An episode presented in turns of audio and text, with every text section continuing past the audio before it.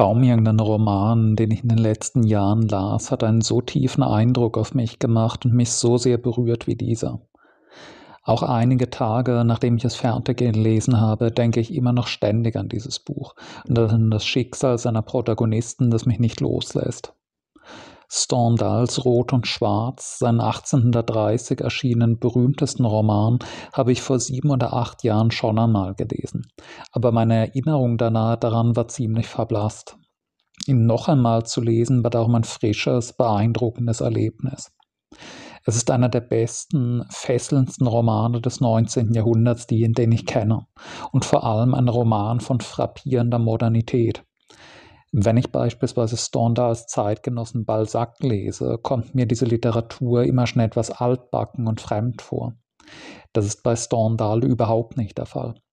Sein beeindruckender sozialer und psychologischer Realismus und auch die Modernität seiner Sprache, die sich von gehobenem zeitgenössischem Französisch nicht groß unterscheidet, ließen bei mir keine Distanz und kein Gefühl der Fremdheit aufkommen.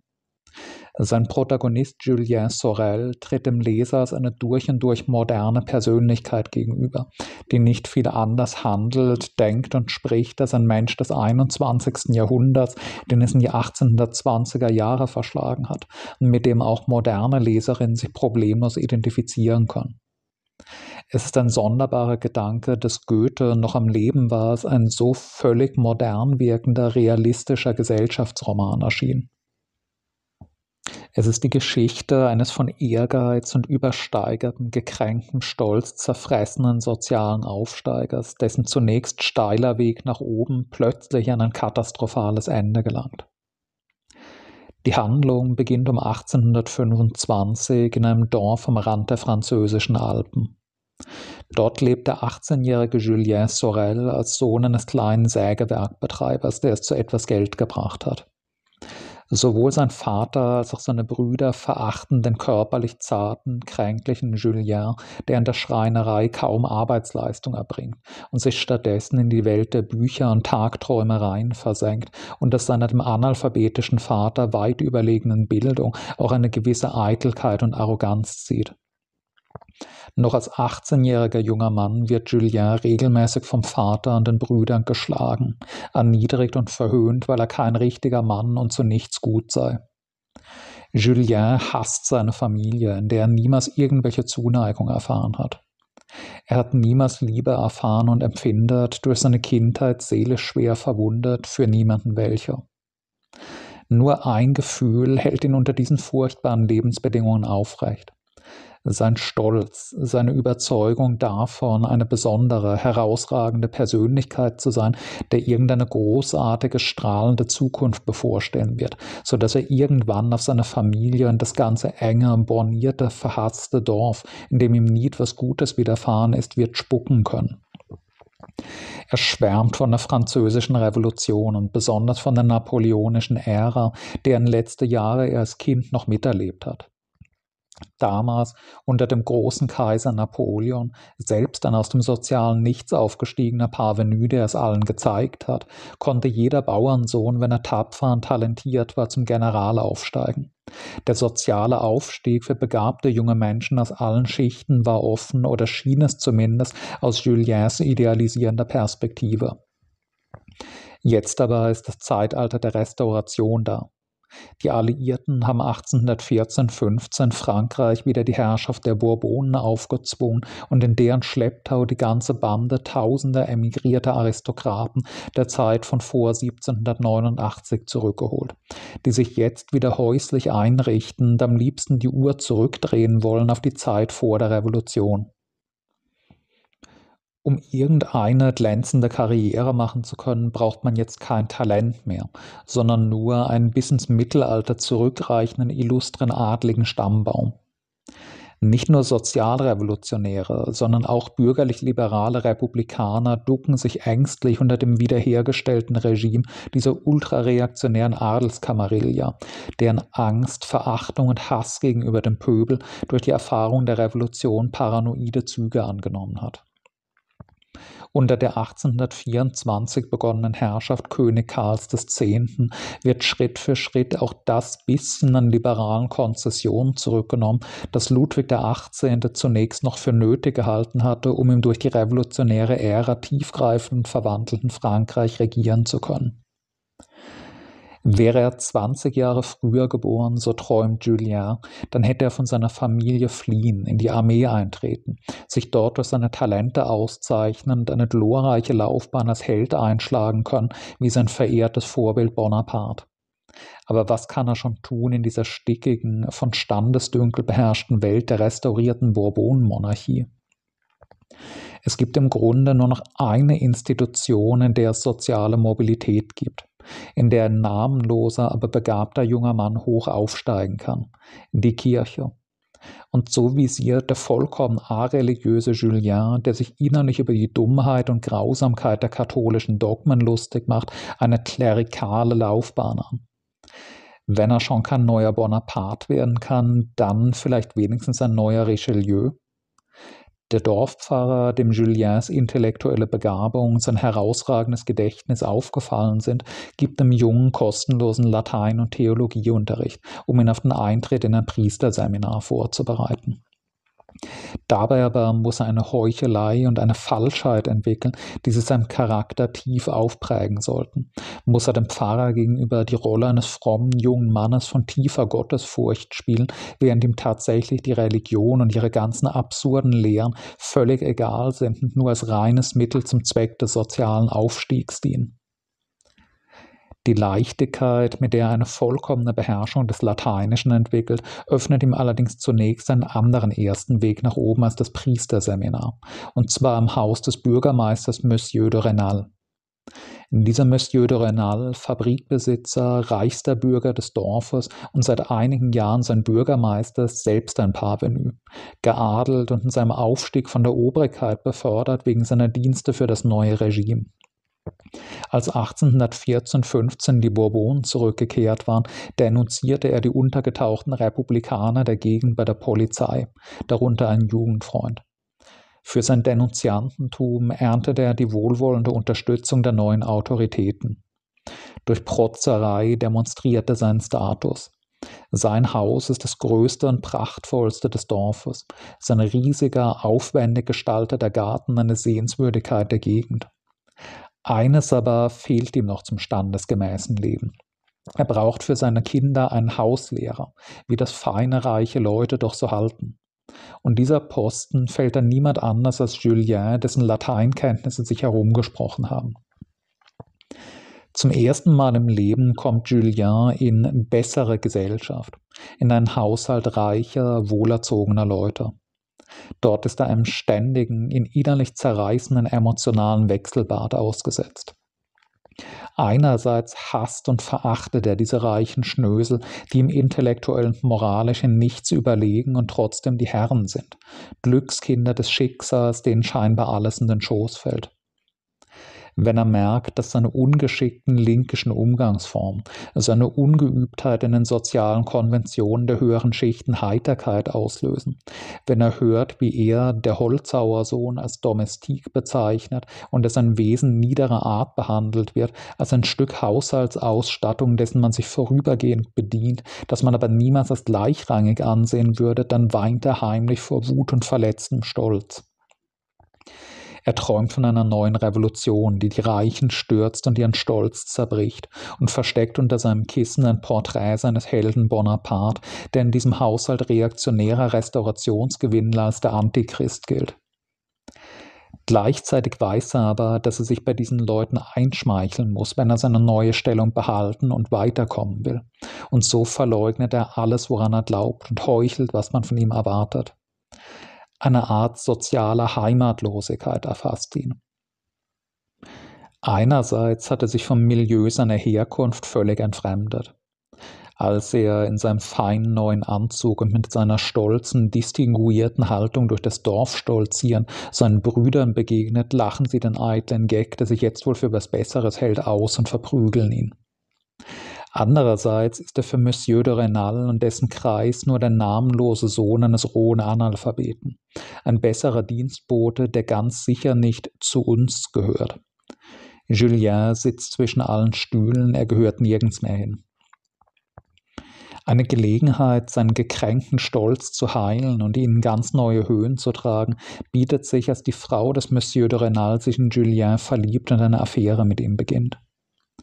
Madame de Renal, deren Mann ein gefühlskalter, geiziger, bornierter, egoistischer Spießer ist, den sie niemals geliebt und nur aus Pflichtgefühl geheiratet hat, sieht im anfangs schüchternen, sozial gehemmten Julien eine romantische, träumerische, edle Seele, in die sie sich leidenschaftlich verliebt. Es ist für diese über 30-jährige Ehefrau und zweifache Mutter, die ihr Gefühlsleben ihren ganzen lieblosen Ehejahren erstickt hatte, die erste echte erotische Leidenschaft ihres Lebens, die sie mit der Intensität der ersten Liebe eines Teenagers erfasst. Sie unterwirft sich dem 18-jährigen Hauslehrer, dessen übersteigerte Vorstellung von seiner herausragenden Natur sie mächtig befeuert, bedingungslos. Julien dagegen ist nicht verliebt in Madame de Renal. Und doch genießt er diese Affäre in vollen Zügen. Und zwar in erster Linie nicht einmal, weil sie ihm sexuellen Genuss bereitet, sondern weil sie seinem Ego einen gewaltigen Schub verpasst. Eine reiche, attraktive Frau aus den besten Kreisen zieht ihn, den lächerlichen, namenlosen Holzhauersohn, allen anderen vor und betet ihn geradezu an und indem er in dessen eigenem Haus mit Monsieur de Renals Frau schläft, demütigt er damit diesen symbolisch und mit ihm die ganze Gesellschaft der arroganten, arrivierten Reichen, die ihn Julien als minderwertig behandelt, weil er kein Vermögen und keinen Stammbaum hat. Die Affäre mit Madame de Renal ist für ihn ein Rausch des Stolzes und der Eitelkeit. Wenn ich eine Madame de Renal so leicht dazu bringen kann, vor mir niederzuknien, dann stehen mir in der Welt alle Türen nach oben offen. Madame de Renal wird in ihrer Leidenschaft, die sie nicht mehr beherrschen kann, unvorsichtig und beginnt dadurch Juliens Stellung zu gefährden. Als die Lage zu brenzlig wird, gibt er seinen Posten auf, um in Besançon das Priesterseminar zu besuchen. Seine Geliebte, die sich ein Leben ohne ihn und an der Seite ihres ordinären, ungeliebten Mannes nicht mehr vorstellen kann, lässt der Achselzucken das ein in tiefe Depressionen verfallenes emotionales Wrack zurück. Das Priesterseminar ist aber nur eine kurze Zwischenstation auf dem Weg einen gewaltigen Schritt weiter hinauf. Durch Fürsprache eines in der Pariser Aristokratie geschätzten Priesters, den er im Seminar kennengelernt hat, kommt Julien, der auch in Besançon durch seine Studienleistungen und seine scheinbare Frömmigkeit brilliert, als Sekretär nach Paris ins Haus des Marquis de la Mole. Hier kommt Julien wieder in eine ganz andere Welt als bei den Renals. Bei der Familie de la Mole handelt es sich nicht um emporgekommene Provinzhonoration wie den Renals, sondern um alten französischen Hochadel mit einem ins Mittelalter zurückreichenden glänzenden Stammbaum. 1789 vor der Revolution geflohen und 1814-15 im Schlepptau der Bourbonen nach Frankreich zurückgekehrt. Leute, die vertrauten Umgang mit Ministern und Bischöfen pflegen und damit rechnen, ihre Kinder an Herzogsfamilien verheiraten zu können. Das Dilemma, das Julien bei den Renals erfahren hatte, wiederholt sich hier in größerer Schärfe. Einerseits hat er einen erstaunlichen sozialen Aufstieg hingelegt. Nach den Begriffen seines Heimatdorfes ist er mit seinem Sekretärsgehalt jetzt ein wohlhabender Mann. Er ist an der Tafel eines Hochadligen. Er trägt tadellose Anzüge der besten Schneider der Hauptstadt und er darf an den Bällen von Adligen und Millionären teilnehmen. Andererseits ist die soziale Barriere zwischen ihm und seinen neuen Herren noch viel krasser und unüberschreitbarer als die zwischen ihm und den Renals als die Vorfahren des Marquis de la Mole vor Jahrhunderten an den Kreuzzügen teilnahmen, als Feldherren und Minister der französischen Könige der Renaissance dienten. Da waren Juliens Vorfahren analphabetische arme Bauern, die von ihrem Herrn einst mit der Rute bekamen, wenn sie frech wurden. Julien mag noch so sehr durch seine Bildung, seinen charakterlichen Ernst und seine vorbildliche Arbeit glänzen. Er mag sich noch so sehr anstrengen, die Umgangsformen und gesellschaftlichen Rituale der Elite zu erlernen.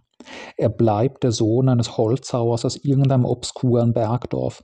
Eine lächerliche Figur also, der man hinter dem Mantel einer verlogenen, perfekten Höflichkeit klar zu erkennen gibt, wo sein sozialer Platz ist.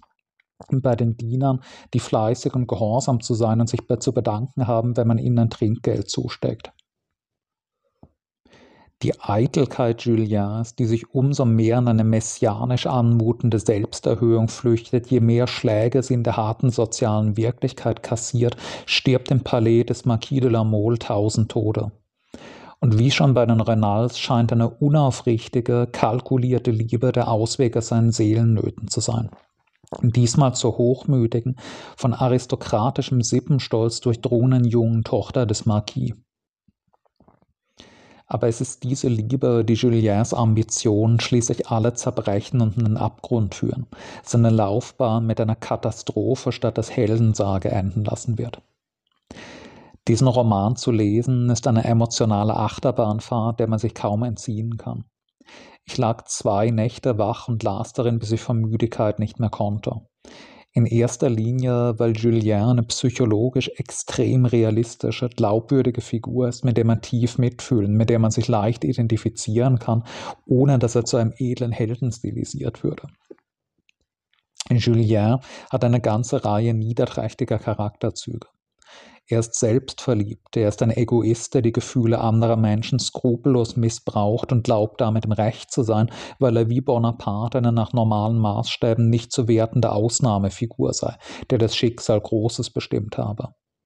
Er ist ein Heuchler und Lügner, der die herrschenden Klassen hasst und verabscheut und sich trotzdem bei ihnen durch Verstellung einzuschmeicheln sucht, um im Rahmen dieser Gesellschaft nach oben zu kommen aber er ist kein grundlos bösartiges Monstrum. Seine Charakterdefizite sind völlig aus seiner Biografie erklärlich. Er ist durch das völlige Fehlen von Liebe und Achtung in seiner Kindheit, durch die Gewalt und Erniedrigung in seiner Familie ein seelisch verkrüppelter junger Mann geworden, der keine einfachen und gesunden Beziehungen zu anderen Menschen aufbauen und kein normales Maß von Selbstachtung und Selbstvertrauen entwickeln konnte sein Schwanken zwischen depressiven Gefühlen von Selbsthass und Wertlosigkeit und dann wieder manisch übersteigerte Selbstverherrlichung als Kompensation ist eine psychologisch vollkommen glaubwürdige Reaktion auf Misshandlung, Mobbing und Bindungslosigkeit. Solche Erfahrungen veredeln Menschen nicht, sondern machen sie psychisch kaputt und das fängt Stendhal perfekt ein. Diese Deformationen seiner Psyche scheinen aber auch nicht unheilbar. Stendhal deutet immer wieder an, dass Julien, der ja tatsächlich über große Talente verfügt, das Potenzial gehabt hätte, tatsächlich eine bedeutende, abgerundete Persönlichkeit zu werden, wenn er in eine ihn emotional stabilisierende Umgebung gekommen wäre, statt in eine, die seine Defekte noch anstachelt.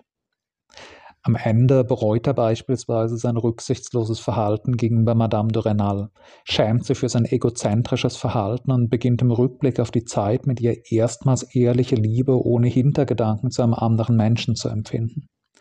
Freilich erst zu einem Zeitpunkt, dass schon alles zu spät ist und es keine Möglichkeit eines Happy End mehr gibt. Julien ist durchaus reflexions- und besserungsfähig, beziehungsweise wäre es unter etwas glücklicheren Lebensbedingungen. Rot und Schwarz ist aber nicht nur als herausragende, hochrealistische psychologische Charakterstudie ein fesselndes Buch, sondern auch als Zeitporträt. Die gesellschaftliche Atmosphäre, die Sitten und das Denken der verschiedenen Schichten der französischen Gesellschaft in den Restaurationsjahren werden bei Stendhal so lebendig eingefangen, dass man auch als moderner Leser bis zu einem gewissen Grad das Gefühl haben kann, diese Zeit miterlebt zu haben und sie verstehen zu können. Insbesondere die eigenartige Stimmung in den aristokratischen Salons, die Stendhal in den 1820er Jahren selbst erlebt hat und in seinem Roman sehr wirklichkeitsnah nachzeichnet.